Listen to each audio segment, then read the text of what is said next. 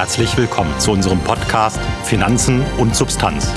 Der Podcast der DZ Privatbank für alle Anleger, für die nicht nur zählt, was zählbar ist. Letzte Woche wurden die jüngsten Inflationsdaten in den USA veröffentlicht. Demnach verharrt die Inflation auf der Stelle. Der weitere erhoffte Rückgang blieb also aus und prompt kamen auch wieder Spekulationen auf, die US-Notenbank Fed könnte die Zinsen dann doch nochmals anheben. Ganz im Gegensatz zu den kurzfristigen Zinsen gaben die Renditen für sichere Staatsanleihen seit der jüngsten Eskalation im Nahen Osten nach. Ja, sicherlich eine Flucht in die sicheren Häfen. Also auf der einen Seite steigende Zinsen und auf der anderen Seite fallende Renditen. Wie passt das alles zusammen? Wie wird es mit der Zinsentwicklung weitergehen? Und wie am besten in den Zinsmärkten investieren? Die Antworten auf diese Frage erörtern wir in unserer heutigen Ausgabe. Mein Name ist Peter Untersteller und Licht ins Dunkel der Rentenmärkte bringt Ihnen mein Kollege Harald Wenzel. Harald ist Senior Portfolio Manager und managt für unsere Kunden den Rentenanteil in verschiedenen Mandaten. Harald blickt auf knapp 40 Jahre Berufserfahrung. Mit wem könnte ich also besser über dieses Thema sprechen? Herzlich willkommen, Harald. Ja, hallo Peter. Dann kommen wir zusammen auf knapp 80 Jahre Berufserfahrung. Wieso komme ich mir jetzt relativ alt vor? Aber ähm, 80 Jahre ist ja immer noch jung. Die FED, die US-Notenbank, ist äh, deutlich älter. Die wurde, wenn ich es richtig im Kopf habe, 1913 gegründet. Ich hoffe, ich sage jetzt nichts Falsches. Und mit der FED würde ich ganz gerne starten. Ähm, sicherlich auch der wichtigste Player im Markt, was Zinsen angeht. Die FED hat seit Anfang letzten Jahres in historisch einmaliger Weise den Leitzins von 0,25 Prozent auf nun 5,5 Prozent angehoben. Im Prinzip gab es bei fast jeder Sitzung der FED eine Zinserhöhung. Die letzte war dann im Juli und seither hält die FED die Füße still. War es das jetzt oder muss die FED angesichts der jüngsten Inflationsdaten dann doch nochmal die Zinsen erhöhen? Dafür schauen wir am besten auf die Einschätzungen der Marktteilnehmer. FED-Mitglieder prognostizieren zwar eine Zinserhöhung im laufenden Jahr, wenn du aber auf die Daten in Bloomberg schaust, so also wird ein weiterer Zinsschritt nach oben lediglich noch mit einer Wahrscheinlichkeit von 50 Prozent ausgewiesen. Sprich, ein weiterer Zinsschritt nach oben ist keinesfalls ausgemacht. Allerdings, und das ist für die Marktteilnehmer auch wichtig, die Wahrscheinlichkeit von Zinssenkungen im kommenden Jahr sind eben auch gesunken. Ging der Markt bisher von, oder ging der Markt vor der Notenbanksitzung von 100 Basispunkten aus, sind es aktuell lediglich noch 50. Okay, jetzt hat die Fed neben der Geldwertstabilität auch das Ziel, die Konjunktur zu unterstützen und schaut dann intensiv auch auf den Arbeitsmarkt. Jetzt sieht es ja konjunkturell in den USA wesentlich besser aus als in Europa und am Arbeitsmarkt herrscht naja, förmlich Vollbeschäftigung. Die jüngsten Arbeitsmarktdaten äh, vorige Woche zeigten mit 336.000 neu geschaffenen Stellen alleine im September einen der höchsten Zuwächse seit langem.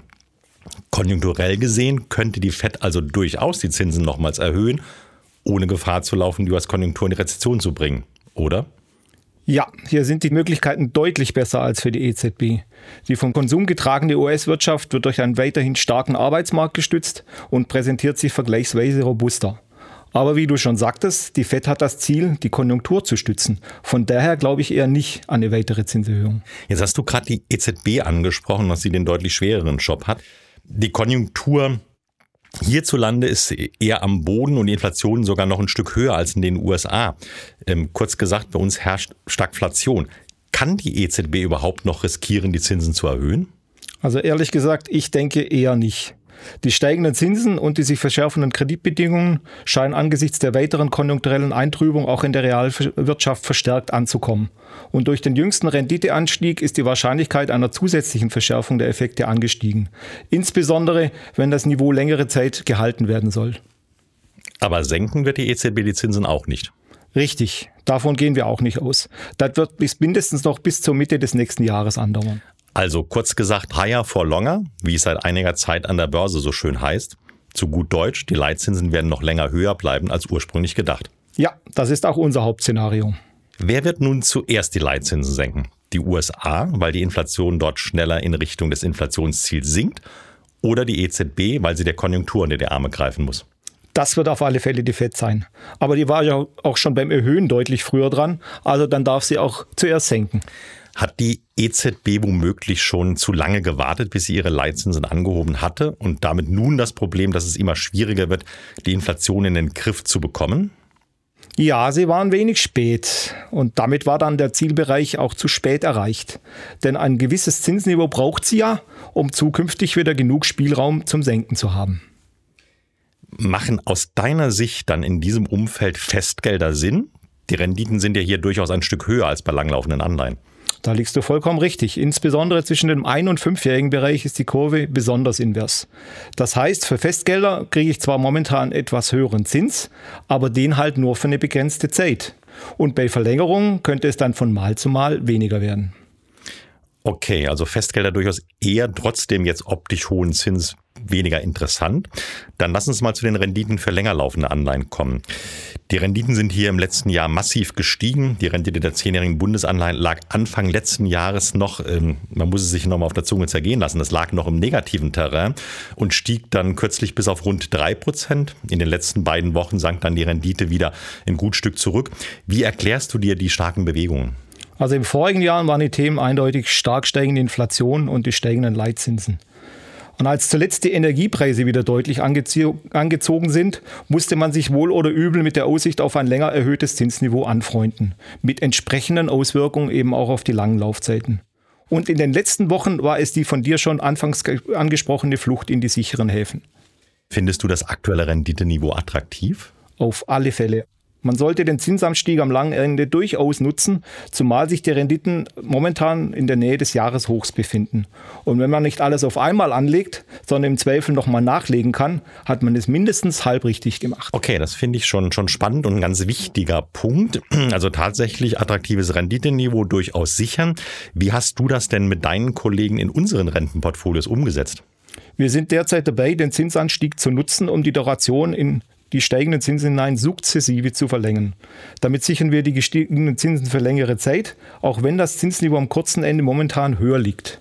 Und wenn die Zinsen dann auch irgendwann mal wieder in die andere Richtung äh, gehen, wird der Renditerückgang am kurzen Ende zwar stärker ausfallen, die Auswirkungen aufs lange Ende sind aber deutlich kräftiger.